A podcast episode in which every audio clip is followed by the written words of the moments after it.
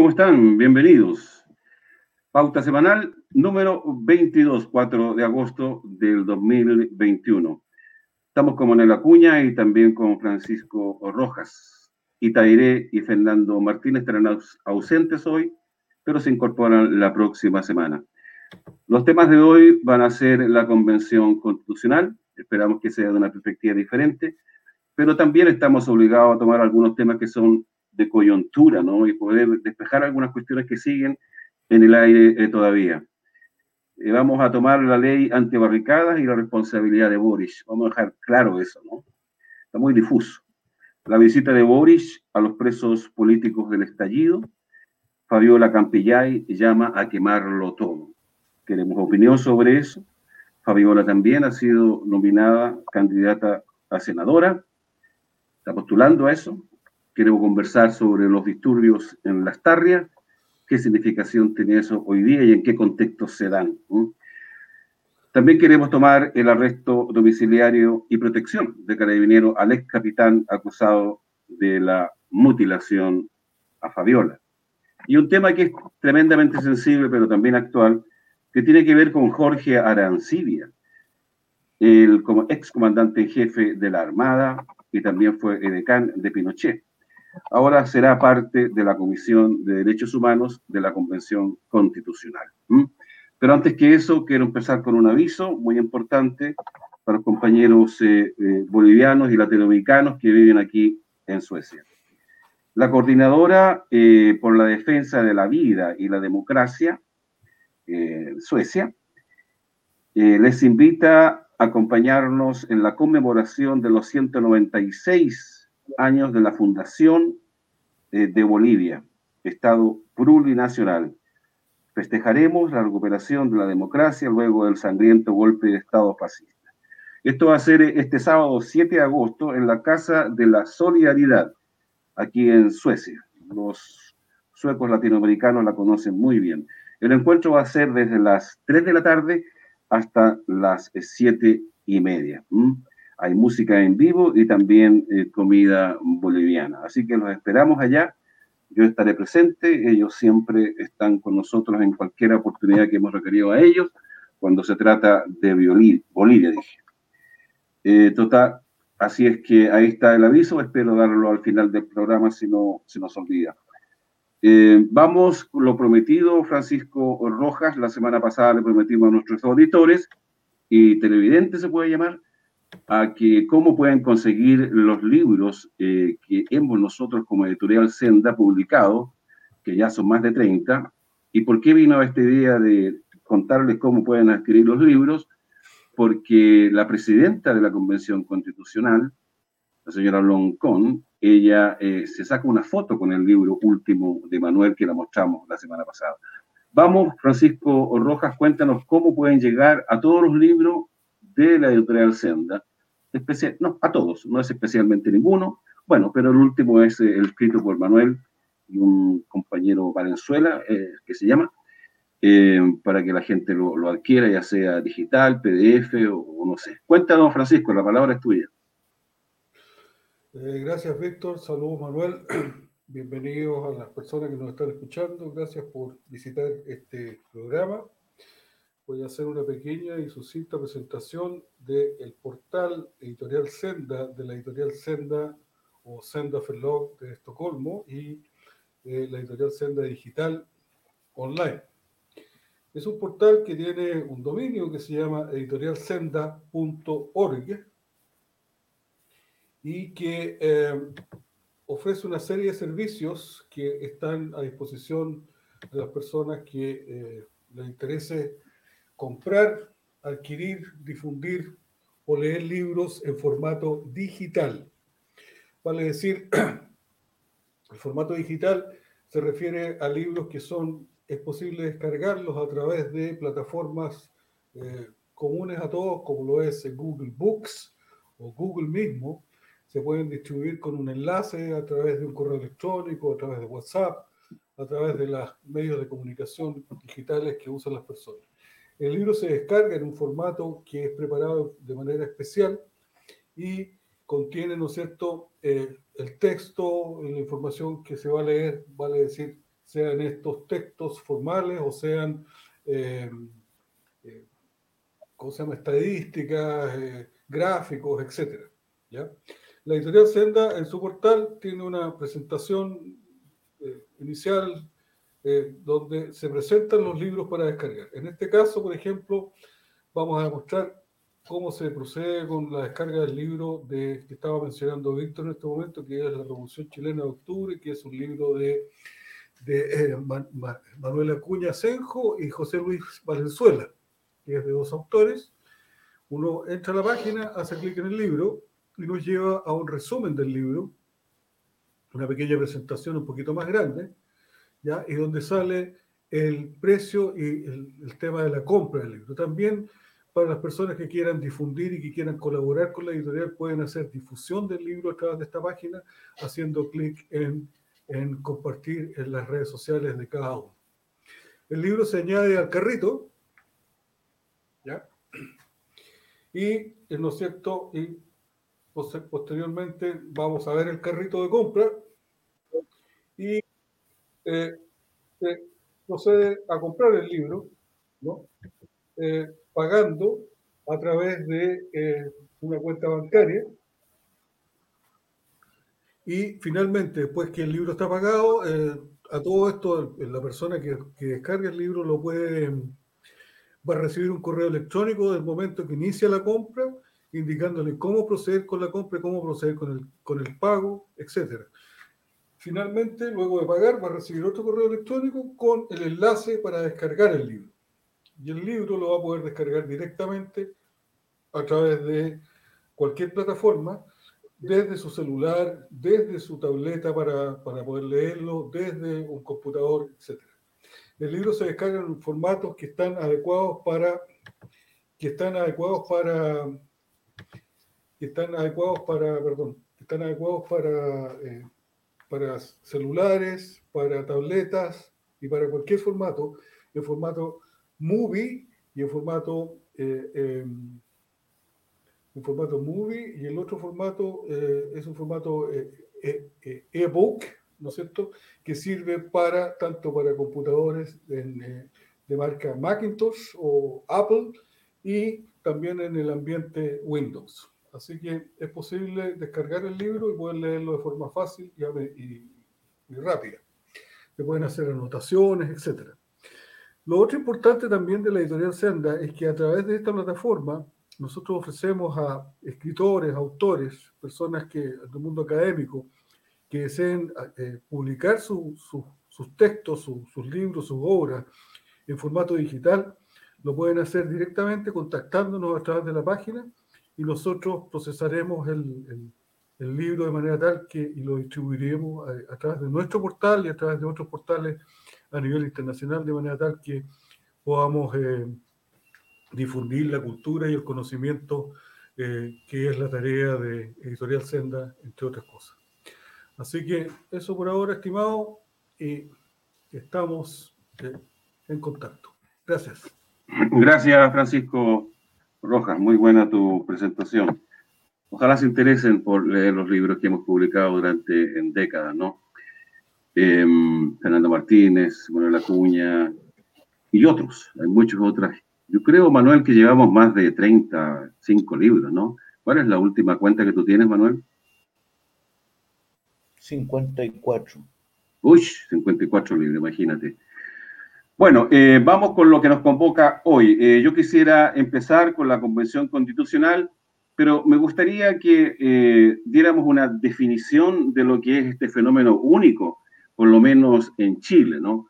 Y si consideramos, consideramos que es paritaria, y consideramos los pueblos indígenas, y consideramos otro elemento que para mí es re importante, que esta eh, convención constitucional, donde hay 155 constituyentes, aquí creo yo, lo, hago así, ¿no? Creo yo que no está representada la élite, esa élite que estamos acostumbrados a ver eh, durante las últimas décadas en Chile, ¿no? donde con el estallido social se empiezan a cuestionar la vigencia de los partidos políticos con un porcentaje de apoyo mínimo, junto con el Congreso también con un porcentaje de apoyo mínimo. Quiero preguntarte, eh, empiezo por Manuel, después Francisco, démosle una definición y la importancia que tiene este, este hecho que para mí es histórico, por lo tanto, me gustaría, entendemos que la derecha va entrando para, eh, para frenarlo todo, para confundirlo todo, esa es la misión de ellos creo que lo hacen bastante bien.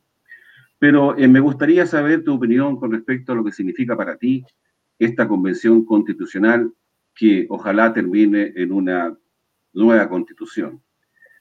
Ya cumplieron un mes trabajando con muchas dificultades al inicio, vamos para el segundo mes y nos prometen que estarían escribiendo la nueva constitución ya a principios de septiembre. Manuel Acuña, por favor.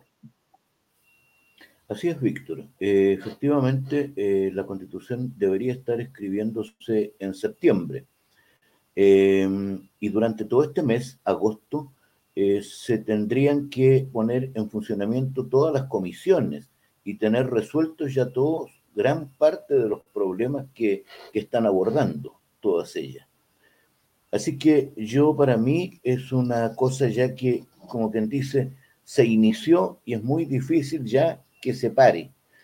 Em, y tal cual lo señalabas tú, este es un hecho, yo diría, uno de los más grandes eh, que ha ocurrido en la historia de la República Chilena.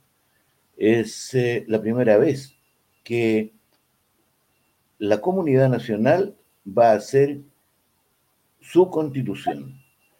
Es increíble eso. Eso es una cosa que no se había visto en, todo, en toda la historia nuestra. Eh, si nosotros eh, miramos hacia atrás, desde 1810, que es la fecha que es con la cual se, se inicia la República Chilena, nunca ha existido algo semejante. Nunca. Esta es primera vez.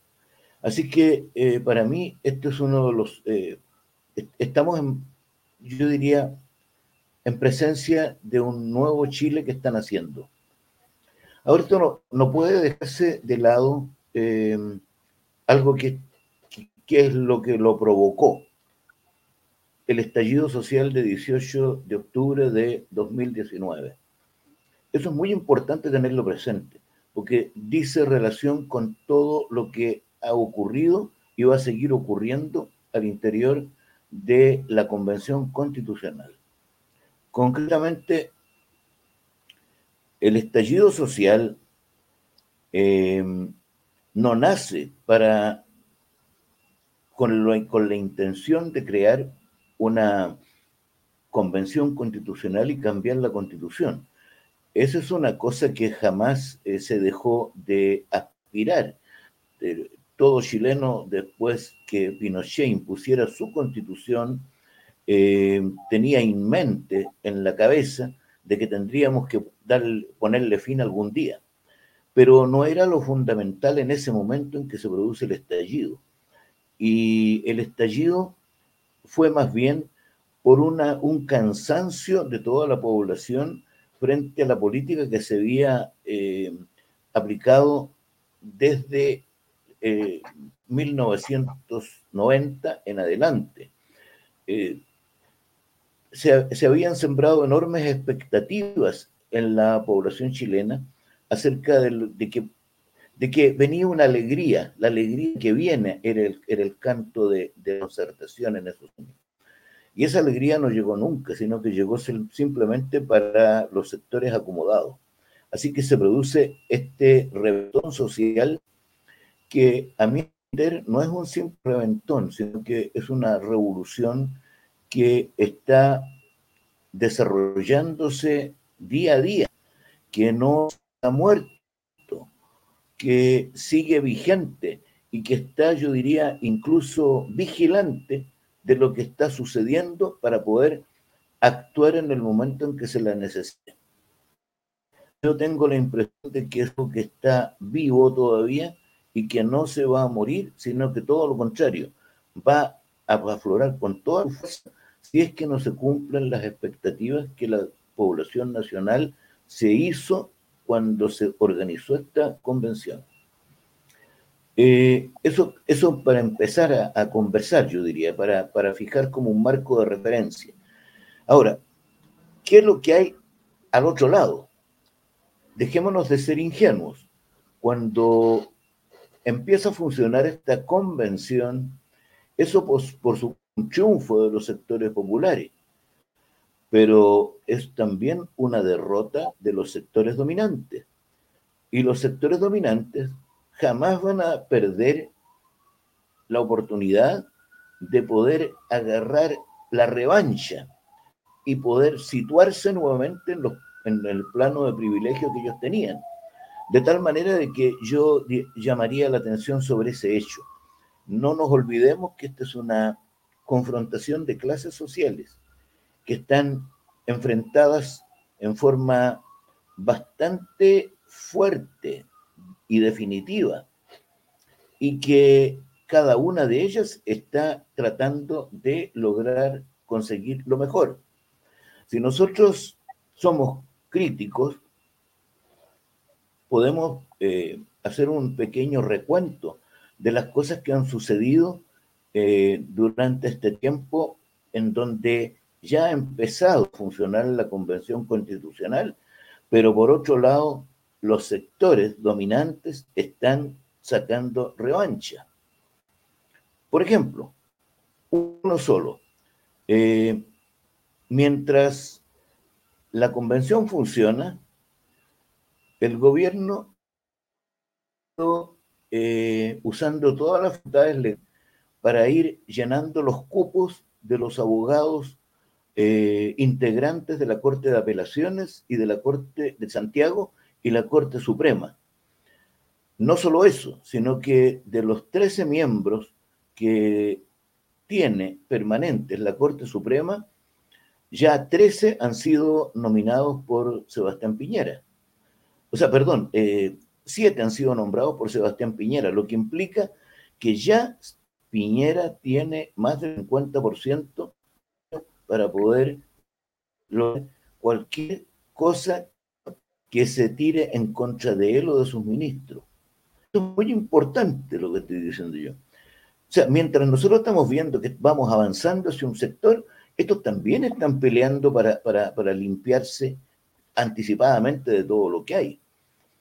De hecho, también otra de las cosas interesantes que hicieron fue eh, que sale hace, solamente hace dos días atrás, eh, el Servicio de Impuestos Internos eh, determinó no presentar querella alguna en contra de todos los políticos que han recibido dinero de Sokimish, de Penta y de otras organizaciones más que hay al medio. Ahora, eso es muy, pero muy importante porque no son solamente políticos de, de lo que se llama la derecha, sino que gran parte son de la concertación.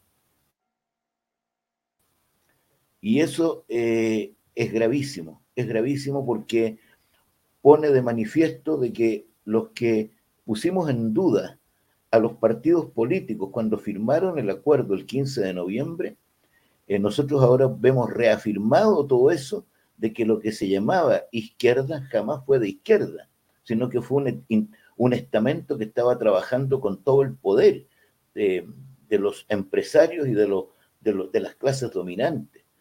Por tanto, yo diría, el pueblo hoy día está solo y es muy interesante tomar en cuenta eso. Eh, no hay organizaciones políticas hoy día que se pongan al lado de, los sectores populares. Están todas primero pendientes de qué va a pasar con la presidencia y qué va a pasar con, el Parlamento. Creo que es bien interesante que podamos empezar ya a conversar, pero sobre, yo quería tirar esto como, como un marco de referencia de lo que está sucediendo en el país. Gracias, Manuel. Eh, Francisco, ¿estás preparado como para participar o, te esperamos? Ya, esperemos un poquito. Eh, bueno, lo que dice Manuel es muy importante y algunas cosas rescato. Es que es cierto, ellos no pierden sus intereses y van a luchar hasta el último minuto por, por defenderlo, ¿no? No seamos ingenuos. Es cierto lo que dice Manuel, confrontación de clases y fracciones de clases. En eso se traduce todo lo que está pasando en Chile. El problema es que no se entiende así. en Chile. No, no hay una conciencia de clase, ¿no? sino la, la realidad sería otra. Eh, bueno, estamos para empezar recién a escribir, ya suponemos en, en, septiembre. Pero eh, estos 13 miembros de la Corte Suprema, de los cuales 7 son designados por Piñera, esto que está ocurriendo con los servicios internos de, el servicio interno de, ¿cómo se llama? De, impuestos, impuestos internos. Eh, eso también se podrá cambiar, el nombramiento de los jueces, como, como todas las estructuras que han sido designadas por ellos. Yo supongo que esta, esta nueva constitución va a poder considerar, digamos, todos estos elementos. Por eso que es muy importante que ojalá empiecen a trabajar lo antes posible y se empiecen ya a definir y ponerse de acuerdo los grupos, porque ya también tenemos algunos ejemplos de eso. Eh, Francisco eh, Rojas, te doy un poco la palabra eh, abierta, pero me gustaría que dieras tu opinión con respecto al significado histórico y la posición que debemos tener nosotros como medio de comunicación que cada día lo está escuchando mucha más gente. Que tengan claro nuestros auditores cuáles son nuestras posiciones con respecto al significado de la Convención Constitucional, independientemente de todo lo que ocurrió para adelante, para atrás, pero qué es lo que puede ocurrir en el futuro en términos de esta Convención Constitucional. Francisco Rojas. No tiene sonido. Tu sonido. Eh, el tema es el siguiente, gracias. El, tema es el siguiente, mira, em, ¿cómo hubiera sido la cosa, cómo hubiera sido todo este proceso si luego del levantamiento social luego de, las, de los dos, tres plebiscitos que se hicieron, tanto el plebiscito, el plebiscito municipal como el posterior plebiscito, digamos, que se hizo para sacar una forma, una forma de una, forma de nueva constitución adelante. ¿Cómo hubiera sido si no hubiéramos caído en el juego de la representatividad? Si el pueblo no hubiera caído en el juego de la representatividad. ¿Cómo hubiera sido si en cada ciudad de Chile, ¿ya?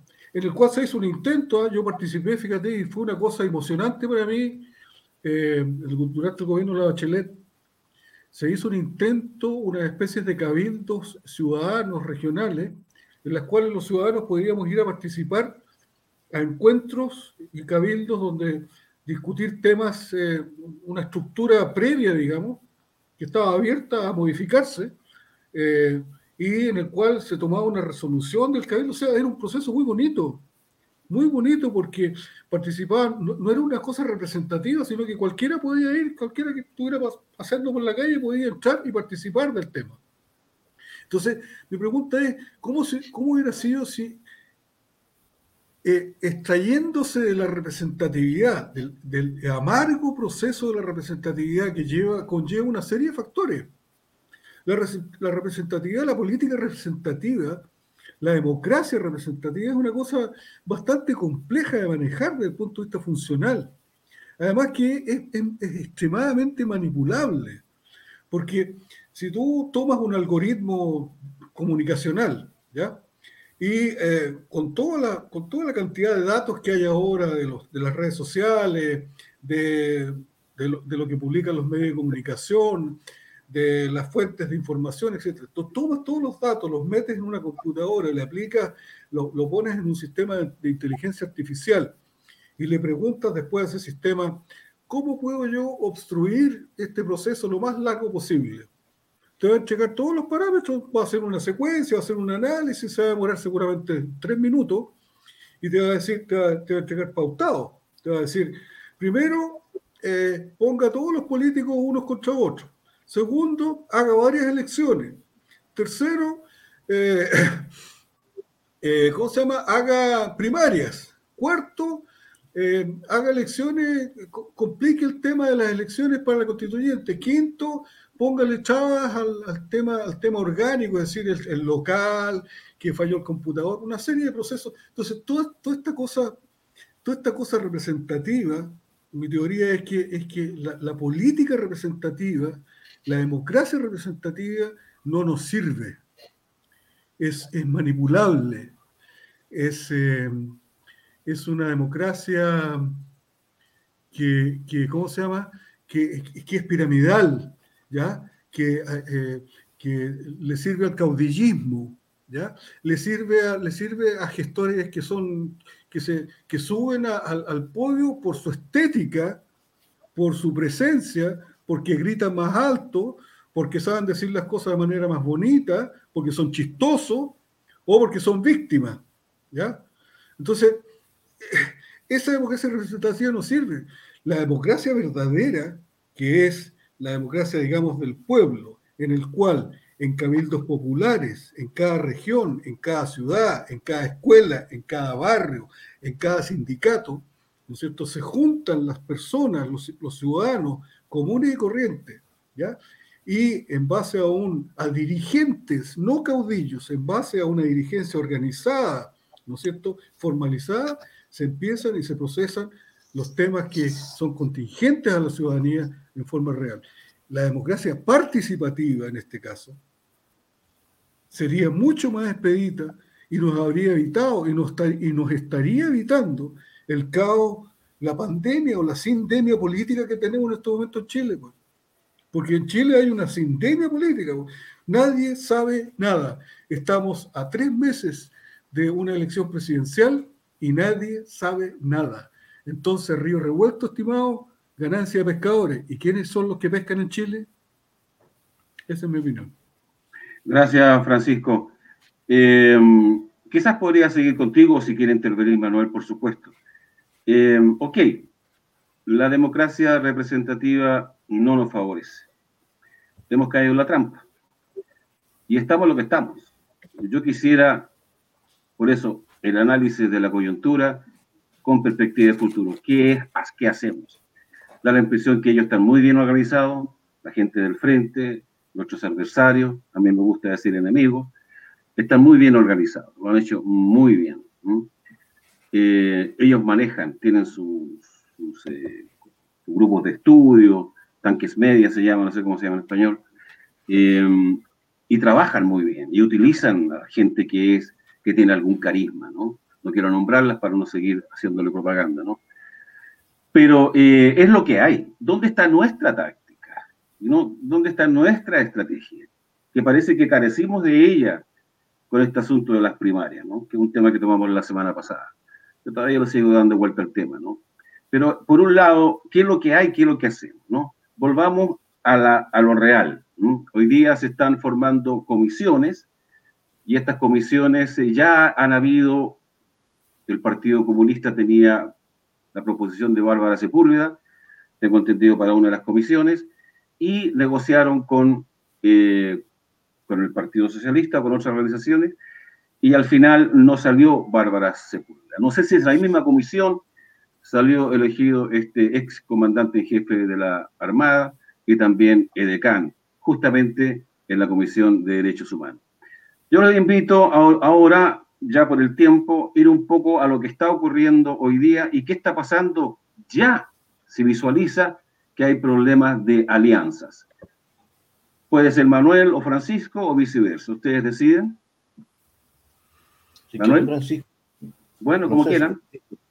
Francisco puede ser. Vamos. Eh, el tema, el tema de las alianzas políticas, el tema de, la, de las contradicciones de, de, de unos grupos con otros, el tema de la, de la atomización atomización, cuando me refiero a atomización, a dividir en varios átomos la cosa política general y la cosa ciudadana organizada de forma política. Me refiero a que cuántos movimientos contiene el Frente Amplio.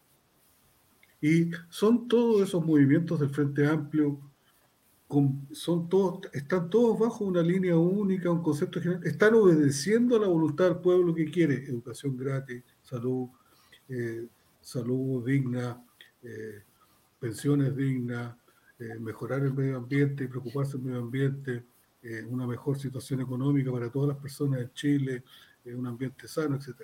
¿Están, ¿Están todos convergentes en eso o están cada uno de esos grupos, de estas organizaciones, de, estos, de estos partidos, partiditos, partidillos, ¿no es cierto? Movimientos sociales, grupos sociales, grupos de los grupos feministas, los grupos de la LGTB, los grupos eh, regionalistas, los grupos ambientalistas, toda una división social, están todos convergentes, son todos transversales en torno a una, a una idea común, a un frente común.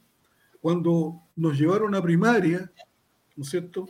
Esta, esta, esta, cosa representativa, este modelo, sigo con el tema de la representatividad, esta cosa representativa nos lleva a las primarias, ¿no? Y nos enfrenta en grupos, en, en, ¿cómo se llama? En, la teoría de conjunto. Toma un conjunto de acá, toma el otro conjunto por acá y los, y los confronta para sacar uno solo, ¿no es cierto?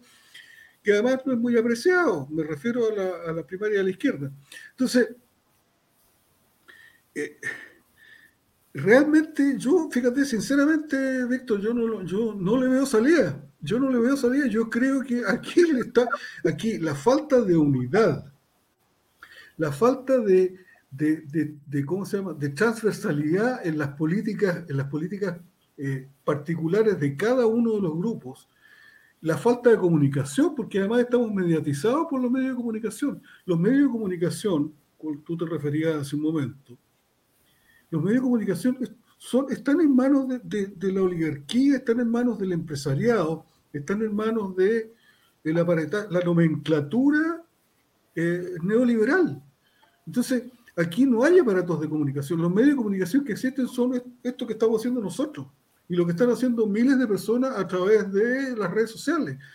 Pero resulta que las redes sociales no llegan a la población, a la gran población en general. Yo diría que llegan a un 10%. Y, entre paréntesis, al 10% más acaudalado, o sea, al 10% más de derecha, al 10% que quiere defender cada vez más sus propios intereses ¿no es cierto? Y sus propias prebendas económicas y su, seguridad social y su tranquilidad social, y que no le, moleste, no le moleste el roterío que anda gritando por las calles, quemando, quemando ¿cómo se llama?, eh, restaurantes en el barrio Rastarrio. esa cuestión. Entonces, entonces, esta atomización de la, de, la, de la cosa política, que es también una enfermedad de la cosa representativa, no nos sirve yo creo que aquí la solución, hay dos soluciones. O el pueblo sale de nuevo a la calle y hace una nueva, un nuevo golpe, ¿no es cierto? Pero ya esta vez un poquito más grande que el anterior. Yo diría un poquito más numeroso, no solamente en Santiago, sino que en todas las ciudades. Y se toma las ciudades, ¿no es cierto?, en forma pacífica, ¿no es cierto?, en forma ordenada, como siempre lo ha hecho, ¿ya? Eh, también preocupándose de controlar el desmadre, de controlar, ¿no es cierto?, la, rabia supina de muchas personas que es justificable, pero hasta por ahí nomás, porque es absurdo y es tonto que destruyan sus propios, sus propios semáforos, sus propios caminos. No, le, veo la, no le veo sentido a la violencia eh, exacerbizada de algunos grupos. No, no, no, la veo yo, no, no, le encuentro, me, cuesta entender el sentido, aunque en, en algunos, algunos momento la puedo justificar, ¿ya?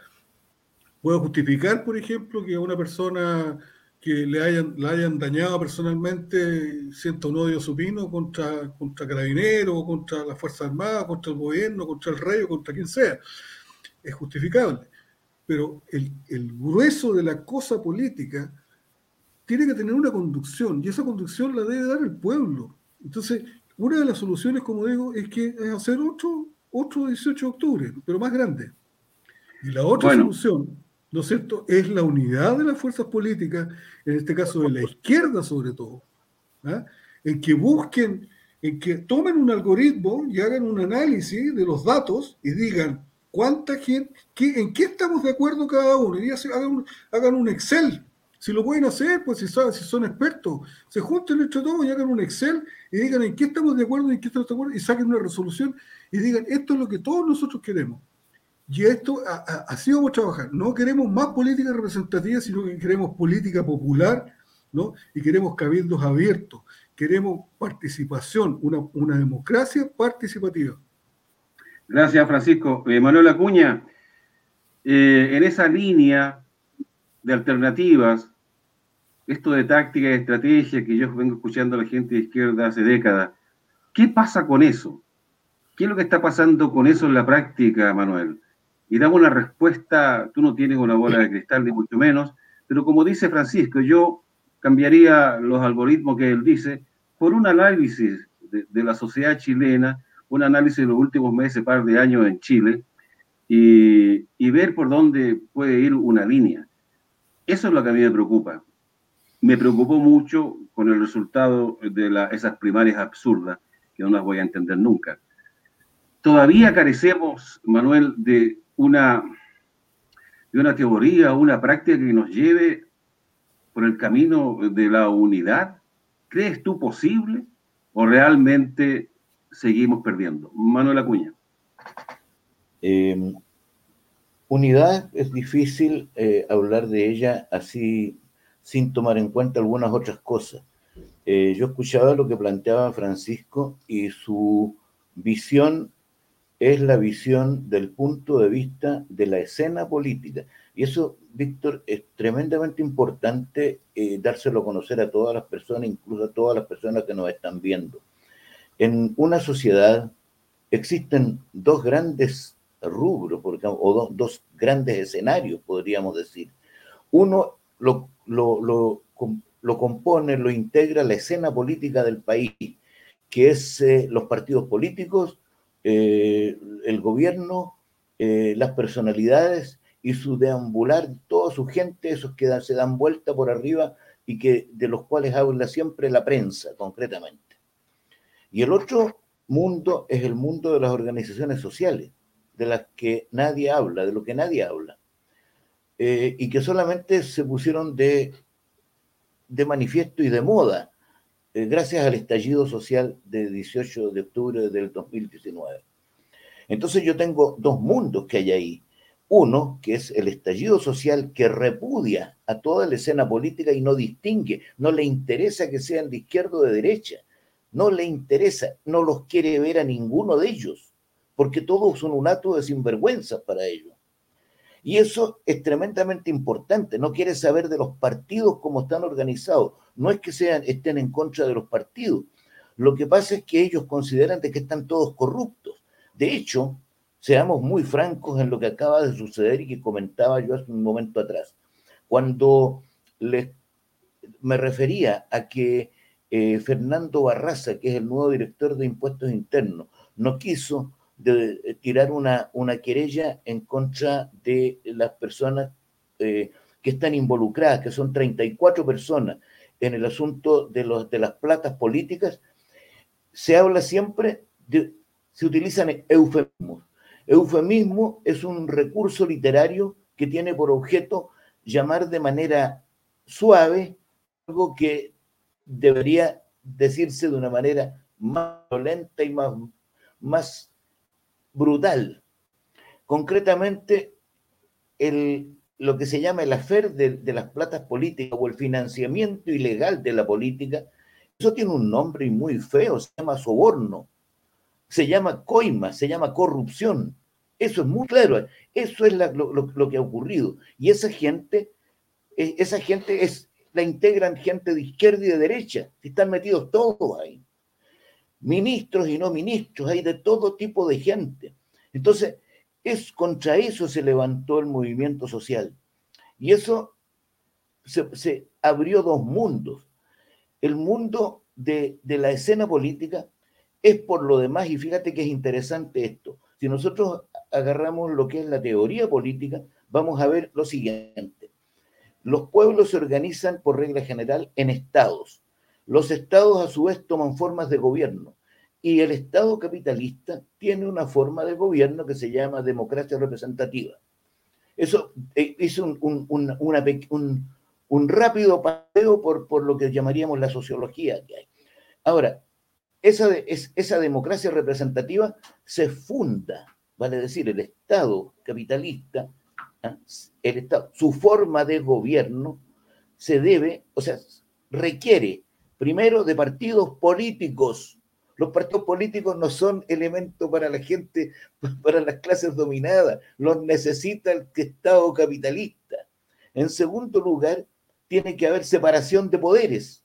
Y en tercer lugar, tiene que haber elecciones periódicas eh, si me, si me acuerdo de los tres, las tres características que hay, que son eh, eh, elecciones periódicas. Eh, ah, no, no, no me acuerdo, son, son tres elementos que, que, tienen las elecciones, que tienen que ser de, esa manera.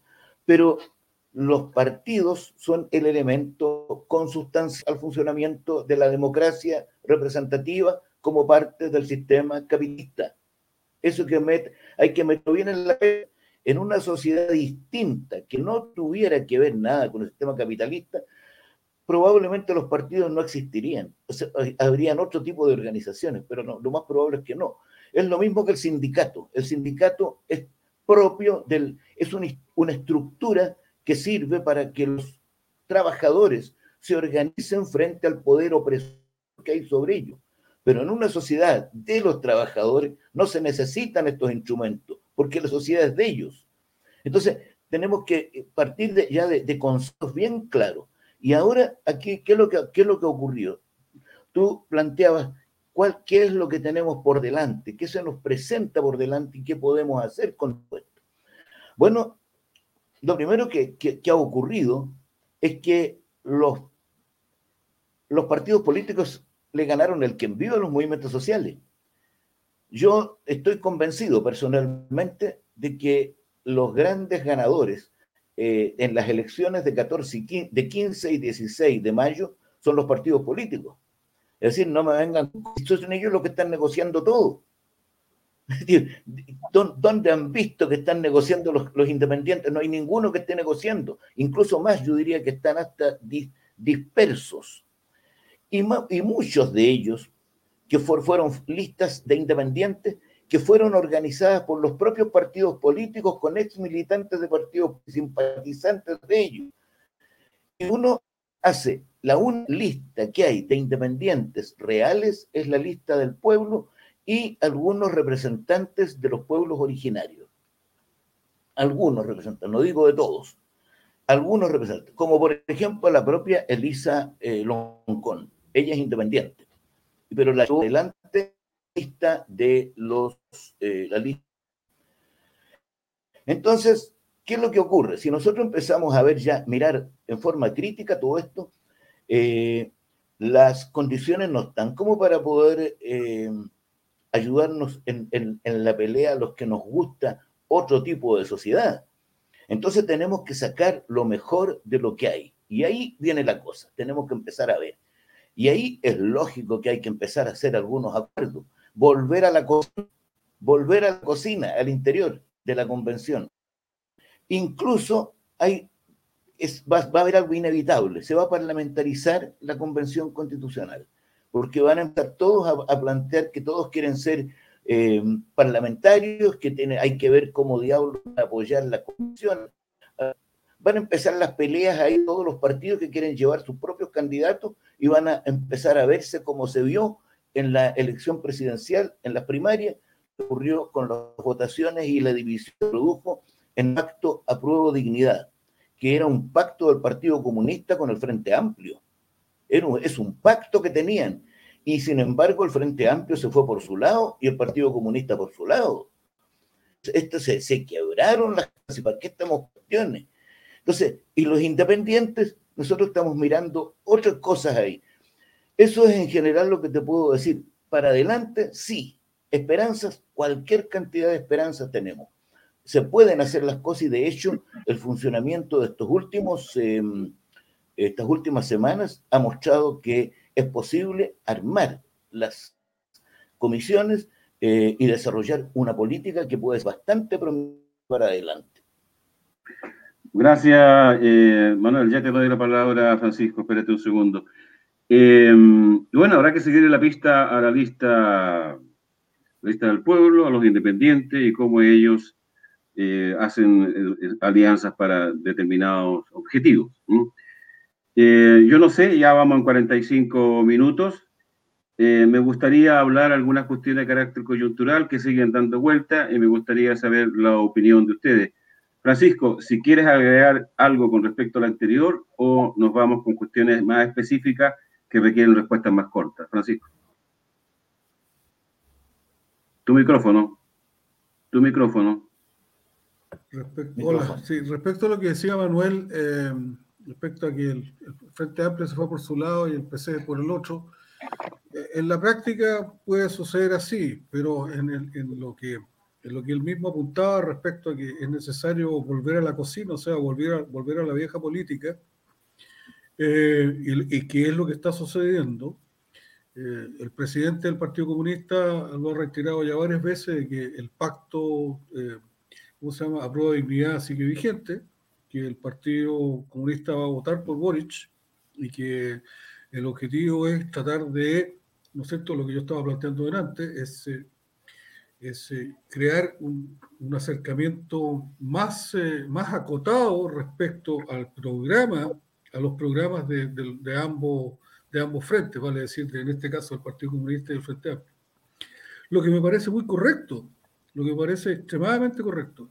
Y creo que es la única vía que nos está quedando, digamos, la única solución, la única, la única formalidad. Ahora, el, problema es que aquí hay tiempos, y los tiempos pasan rápido, se acerca la primavera, se acercan las fiestas pachas, eh, como que nos estamos liberando un poco del tema de la pandemia, entonces la gente se para la casa, están todos felices con el IFE, eh, eh, y bueno, y van a, van a surgir algunos problemillas por aquí y por allá, pero puede que, puede que esta, esta revuelta que yo creo que ha sido, lo he planteado anteriormente, creo que esta revuelta, esta, este teje y maneje de la, de la representatividad ha sido manipulado, yo creo que nos puede, nos puede pasar una mala jugada desde el punto de vista de los avances del movimiento social. Yo confío y espero, y eh, en lo que, lo que a mí atañe, digamos, en forma personal, yo, yo voy a seguir participando y voy a seguir actuando, y yo creo que es también rol nuestro, ¿no es cierto?, apoyar y, y, darle, darle espacio a, por ejemplo, al, al pacto a prueba de dignidad, ¿no es cierto?, de manera tal que podamos nosotros aportar eh, como, como medio de comunicación, como programa, en ese sentido, para que el, el, el Frente a Prueba de Unidad ¿no es cierto? tenga un espacio y nosotros podamos también difundir las ideas y los proyectos que se desarrollan en torno a eso. Así que yo creo que por ahí va la cosa. Gracias, Francisco. Bueno, naturalmente en los programas posteriores seguiremos tomando, por ejemplo, el programa las presidenciales y, parlamentarias, digamos, que van a ser muy importantes, que tienen que ver ya con la publicación de la nueva constitución, etcétera. Hay un mundo que no sabemos cómo se ve. Vamos a algunas cuestiones concretas y muy, muy cortas. Yo quiero saber cuál es la opinión de ustedes con respecto a la ley antibarricadas y eh, si es responsable o no o la responsabilidad de Boris, que se manifestó, manifestó eh, en una visita de Boris a los presos políticos del estallido. Ustedes pueden ir a la génesis de esta ley antibarricada y qué es lo que votaron estos cabros, perdón, eh, Jackson con, con Boris, qué votaron ese día y después se repitieron. Cuéntenme un poco esa génesis para que ya nos saquemos eso de encima y lo tengamos claro y también sepamos nosotros responderle a la gente que todavía no lo entiende. Por favor, Manuel Acuña. Mira, sí, eh, lo que hay ahí es un problema que eh, también se le produjo al, al, candidato presidencial en su época, Alejandro Guillén bien él eh, se vio involucrado en cuestiones muy parecidas a las que se vio involucrado y ya. Lo que ocurre es que hay un mecanismo dentro de las eh, de la, los trámites legislativos en donde algunas leyes cuando se someten a tramitación se aprueban en general y después se discuten en particular, pero queda aprobada en general la ley. Entonces, ahí, es donde se produjo el problema. Es, exactamente. Es un problema de esa naturaleza el que se produjo eh, con, con Boris, eh, que es en el fondo desconocer un poco eh, trámite que tienen que tener las leyes. Y ahí se puede, la, la, culpa puede ser de que no sabía lo que había que hacer, muy, muy simple no sabía lo que había que hacer. Él se dio cuenta, así que le presentaron una ley eh, que venía eh, contra, contra los saqueos, era la ley. Entonces, pero tenía un articulado que querían a las casas y a otros. El hecho es que eh, él la prueba en general. Aprobar en general quedó inmediatamente lista para ser discutida en particular y los artículos en particular se someten y se llevan a las comisiones. Y ahí pueden perder absolutamente y la ley sale aprobada.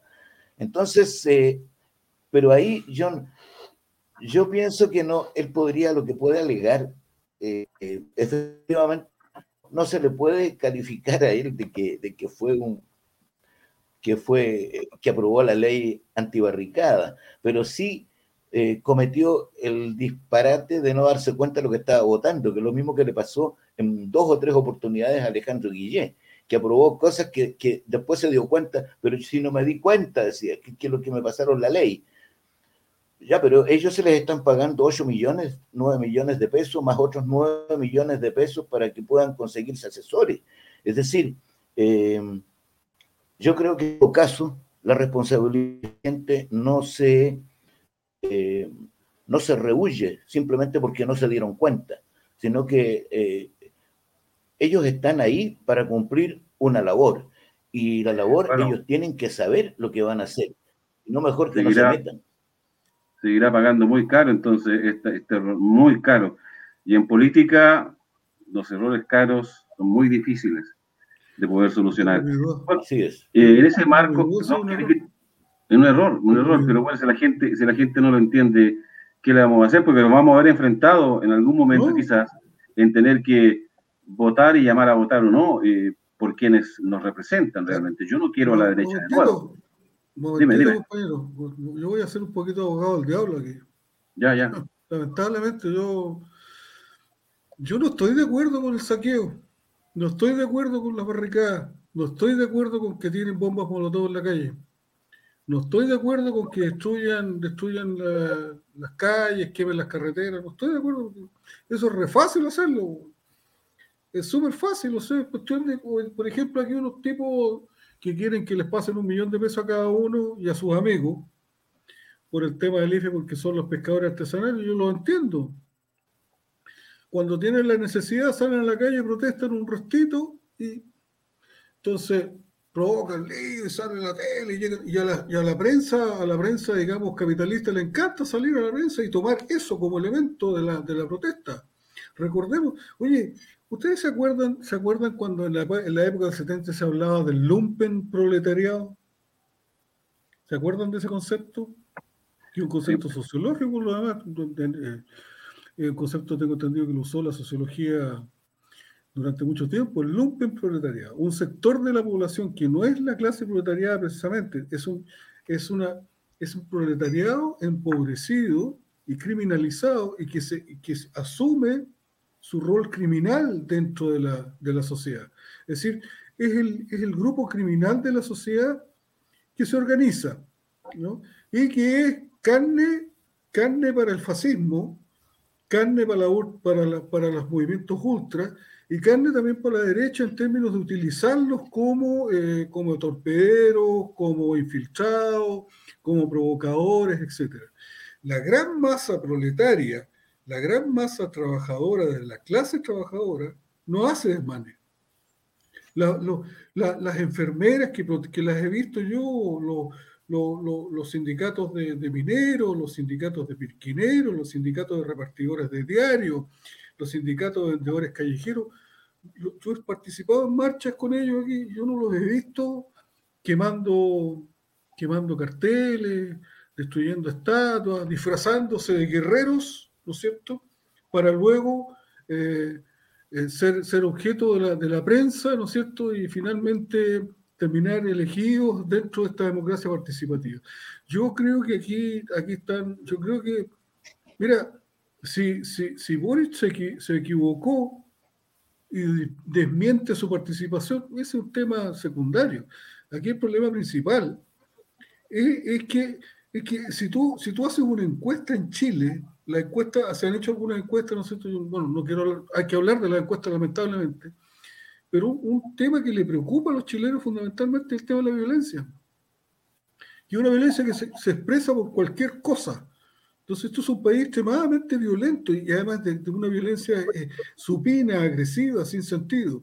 Entonces, Claro, puede ser comprensible dadas las grandes injusticias, pero ¿cómo va a haber injusticia en un país que tiene 30 mil dólares de, ingresos per cápita, donde se está repartiendo, se están repartiendo entre, entre 200 a 500 mil pesos mensuales, a, casi, le está llegando a casi 12 millones de personas? donde se siguen construyendo carreteras, donde, eh, donde los inversionistas quieren venir a poner plata aquí, ¿cómo se llama? Estajo, en informática, en desarrollo minero, en desarrollo, desarrollo digamos, tecnológico, etcétera. Entonces, ¿cómo puede haber tanta injusticia en un país que tiene esas condiciones? Entonces, ¿por qué toda esta provocación? ¿Por qué toda esta provocación de la violencia y esta, y esta, esta sublimación cultural hacia la violencia. A mí no me gusta, te lo digo sinceramente. Yo no estoy de acuerdo con el tema. Gracias, Francisco. Eh, bueno, hay algunos puntos que les prometimos, lo conversamos la semana, pero se nos acortan los tiempos y ya llevamos casi una hora de programa. Mira, eh, tengo acá la pauta y que la hemos publicado. Eh, cuando Fabiola Campillay, sabemos quién es, y ella misma nos invitó a pensar en un minuto que nos pusiéramos en sus zapatos. Esas son las palabras que ella usaba. Ya está muy cansada. Le quitaron la visión. Imagínense ustedes un día sin visión, el olfato, sus sentidos. Lo que es muy doloroso, ¿no? Eh, pero ella llama a quemarlo todo. Entonces le estamos entregando. Yo entiendo lo que ella quiere decir. Yo lo entiendo. Ustedes también. Pero estamos dándole más elementos al adversario, ¿no? Y junto con eso, eh, tengo entendido que la lista del pueblo ya la promueve como posible candidata a senadora. Y también quiero no dejar de hablar hoy día de lo que ocurrió en las tardes. Así que sean cortos, por favor. Favor a Campillay, cómo viene este hecho, de llamar a quemarlo todo. Y por otro lado, eh, posible candidata a senadora. Manuel Acuña, corto, por favor, y, y síntesis, porque nos queda poco tiempo. Vamos, Manuel. Mire, yo le apoyo a yo la, yo la apoyo totalmente a ella, eh, no, lo, no, no, por las palabras, porque no, nunca me ha gustado a mí eh, llamar a quemar nada, pero sí que eh, me explico y no acepto ninguna cosa que diga en contra de ella, porque hay que colocar su lugar. Una mujer que se despierta llorando, que cree ser en el, en el silencio de la noche, de lo que tiene es, le va a afectar toda la vida ¿ah? se despierta todos los días llorando por eso mismo y tratando de, no, de ser más fuerte, la más fuerte de la familia. ¿ah? Entonces yo te digo que lo que se hizo con ella, perdón de Dios, así se dice. Y yo eh, entiendo perfectamente su, su, su rabia, su odio contra jueces que sabemos que están corruptos, contra estamentos militares que se han robado y desfondado a Chile, contra estamentos policiales que han que, que si nos hiciera el país no tuviera más saqueos ni robos, lo, primero que es eliminar la policía, porque por ahí está todo el, el, gran forado que tenemos nosotros. Los grandes robos en Chile están en el ejército y la policía. Y ahora se acaba de descubrir otras cuestiones más, que 338 viviendas que en el Estado que se las entregó a la PDI, estaban las la Contraloría las encontró todas con fecas, con llenas de pájaros y, con mugre en el interior porque no ni siquiera las usaron, mientras hay miles de personas que no tienen dónde vivir. Yo encuentro que eso no nos, perdona, pero no, no, no, para mí no admite ni siquiera una discusión. Eso. Gracias, Manuel. Bueno, en el mismo marco eh, le dan arresto domiciliario y protección de carabinero al ex capitán, que es acusado eh, de esta mutilación a, la señora Fabiola. Eh, realmente esto, es lo que, por otro lado, tenemos a los a la gente que está con, con prisión preventiva ya más de un año y medio, y todavía lo mismo, o sea, toda la protección para ellos. Entonces, eso es lo que enardece a la gente y sigue ocurriendo yo interpreto las palabras de, Francisco en su totalidad. Evidentemente es lo que no queremos, no queremos un nuevo estallido, no queremos más, más gente mutilada, más jóvenes mutilados. Pero es un tema interesante el que plantea Francisco, yo creo que no tenemos por qué eh, quitarle, hacerlo, quitar del centro de nuestras conversaciones. Yo pienso que tenemos que ser abiertos con toda la gente que nos sigue. Bueno, no creo que haya que comentar algo sobre eso, se repite nomás la injusticia y que la ley no es, no es igual para todos. Pero eh, Jorge Arancibia, me parece ya, pero él fue candidato y fue elegido y es parte de la constituyente, este es comandante de la Armada y también fue decano y ahora tengo entendido que ya es parte de la Comisión Chilena de Derechos Humanos.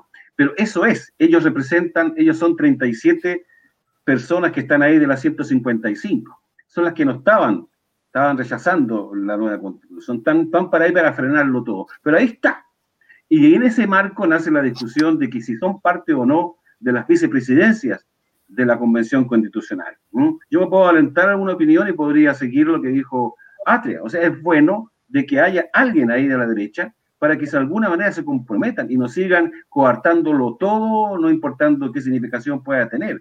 De alguna manera es importante tener a alguien ahí que se responsabilice de lo que está ocurriendo, porque la próxima etapa es la importante, digamos la más importante, que es cuando vamos a escribir la nueva constitución. Ahí les cedo la palabra en ese marco. ¿Qué les parece esto de, la integración de la derecha a la mesa? Pero consideremos y que ellos también van a negociar con algunos que andan volando por ahí, independientes que no tienen la cosa muy clara, y, van a hacer alguna mayoría que determine frenar algunas cosas o llegar a los dos tercios, porque pareciera que los dos tercios no le, no le favorece a nadie y pareciera que sería lo mejor.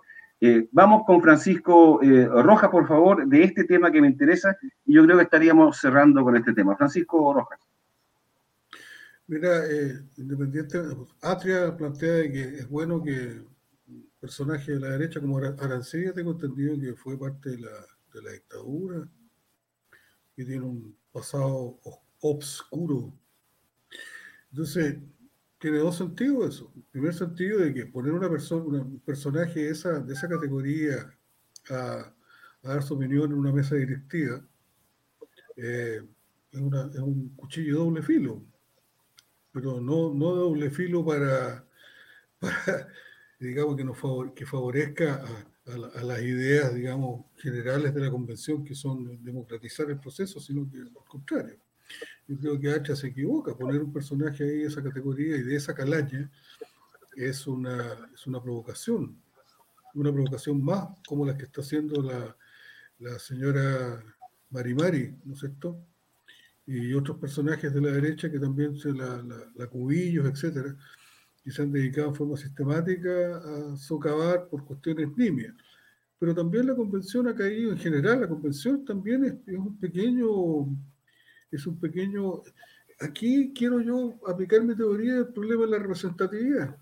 La convención es, es el ejemplo clásico de cómo funciona la política representativa. Los representantes que hay en la convención son todos personajes, cada uno un personaje de su comunidad que va ahí a discutir. Y dentro de la convención siguen siendo personajes, siguen siendo caricaturas de ellos mismos en muchos casos.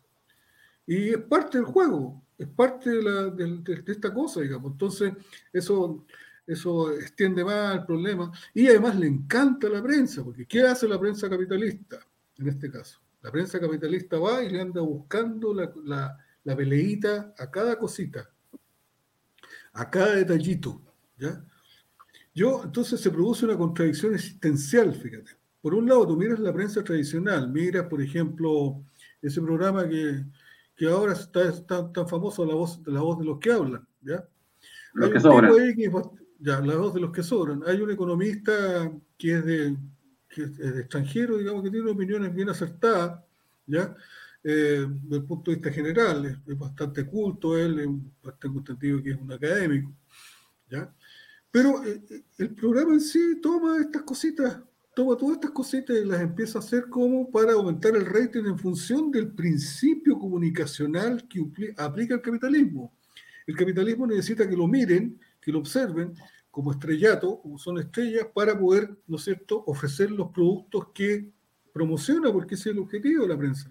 Promocionar, ¿no es cierto?, eh, financiar su, eh, su sustentador, y mediante, ¿no es cierto?, la difusión de, su, de, lo que ofrece su, su, sustentador, digamos.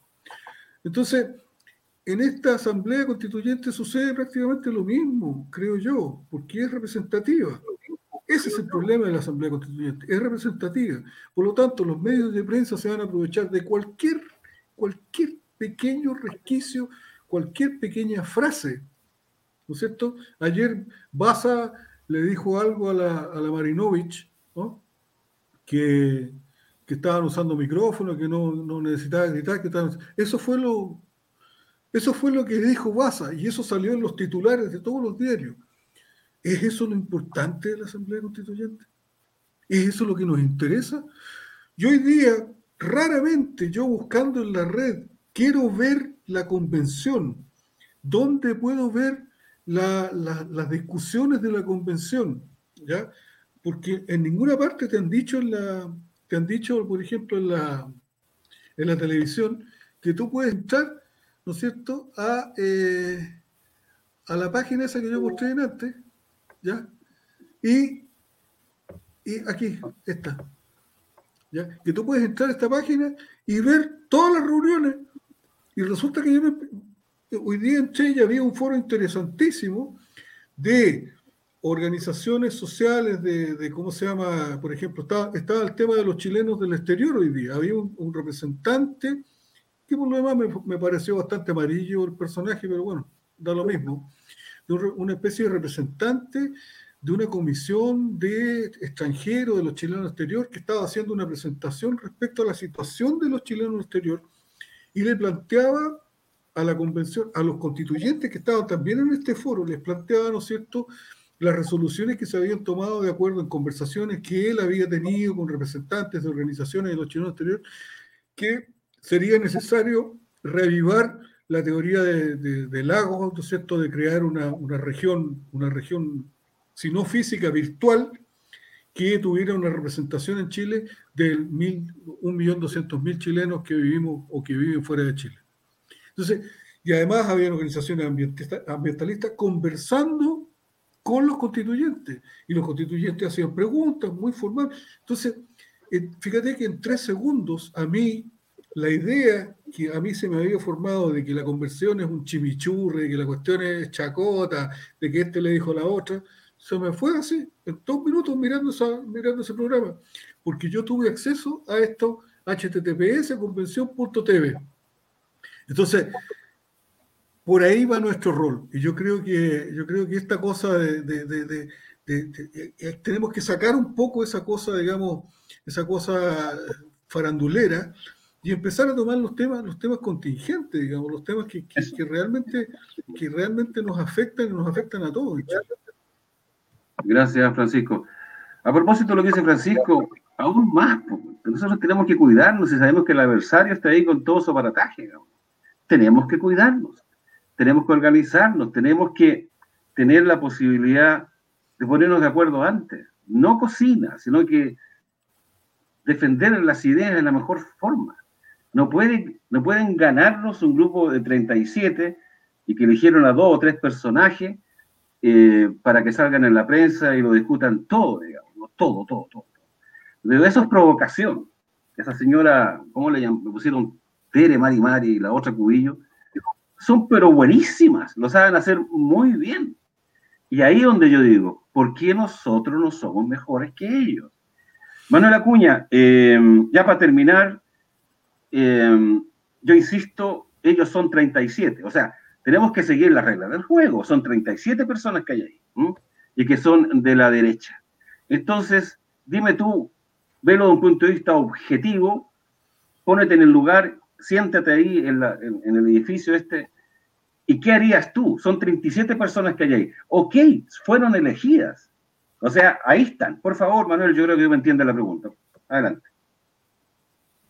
Mira, efectivamente fueron elegidas esas 37 personas, pero justamente una de las cosas que yo planteaba era que eh, esas son 37 militantes de un de, partidos que son, o por último, se sabía bien claro que eran de Cast y la otra no, no, estoy seguro, pero había sido eh, ministra de, Piñera, que es la Marcela Cubillo. Eh, la Teresa Marinovich, ella es yo diría, militante del grupo de, de, Cast, de José Antonio Cast. Lo, lo, pero ahí, esos 37, esos aspectos que hay que, son, que representan a un aspecto de lo que se llama derecha. ¿Qué pasa con todos los otros que están ahí del, del PPD, del Partido Socialista, de, los independientes, de la lista eh, eh, que se llama una eh, independientes no neutrales? ¿Qué pasa con todos ellos? Entonces, si tú empiezas a juntarlos, te das cuenta de que ahí hay una cantidad enorme de personas que van a votar por sus privilegios, por, por lo que ellos han querido y han tenido siempre. Seguir en los puestos estatales, seguir en los en Estado. Ahí tienes un grupo grande. No es, no es solamente, no son solamente 37 personas. Eh, y ahí es donde tiene que jugar con mucha inteligencia los sectores que representan los movimientos sociales. No, la, no a la, no, no hizo término izquierda, porque la izquierda es justamente todo el grupo contra el cual se levantó la unidad eh, diciéndoles que paren ya eh, los robos y, los, y, todas las, cosas ilegales y la corrupción que hay. Así que yo lo veo de otra manera eso, pero en todo caso eh, yo tengo mucha esperanza y sé que va a ser bien dirigido. Me agrada enormemente leer las cosas que plantea Elisa Loncón, cuando con una, yo diría, elegancia y sapiencia única, es capaz de parar a, esta gente que, recurren a, que han leído en otras partes, pero que jamás han tomado un libro en sus manos y lo han, a lo mejor quizás para calentarlo un rato, pero, pero jamás lo han leído, ni siquiera lo han, ni siquiera lo han ojeado. Entonces, que empiezan a hablar de Marx, de Engels o de otras personas cuando realmente eh, no lo han hecho, eh, me gustó la manera elegante, eh, serena de Elisa Loncón cantándolos en su lugar y, los dejó en su lugar. Creo que vale la pena. Y eso da mucha esperanza. Muy elegante lo que hizo Elisa Loncón realmente, muy, muy bonito. Además que están conformando una biblioteca, así que ahí está tu libro, pues Manuel. Eh, mira, eh, quiero, yo creo que tenemos que seguir en la onda de ir conociendo a estos grupos, ¿no? las personas y los grupos y a, quienes representan.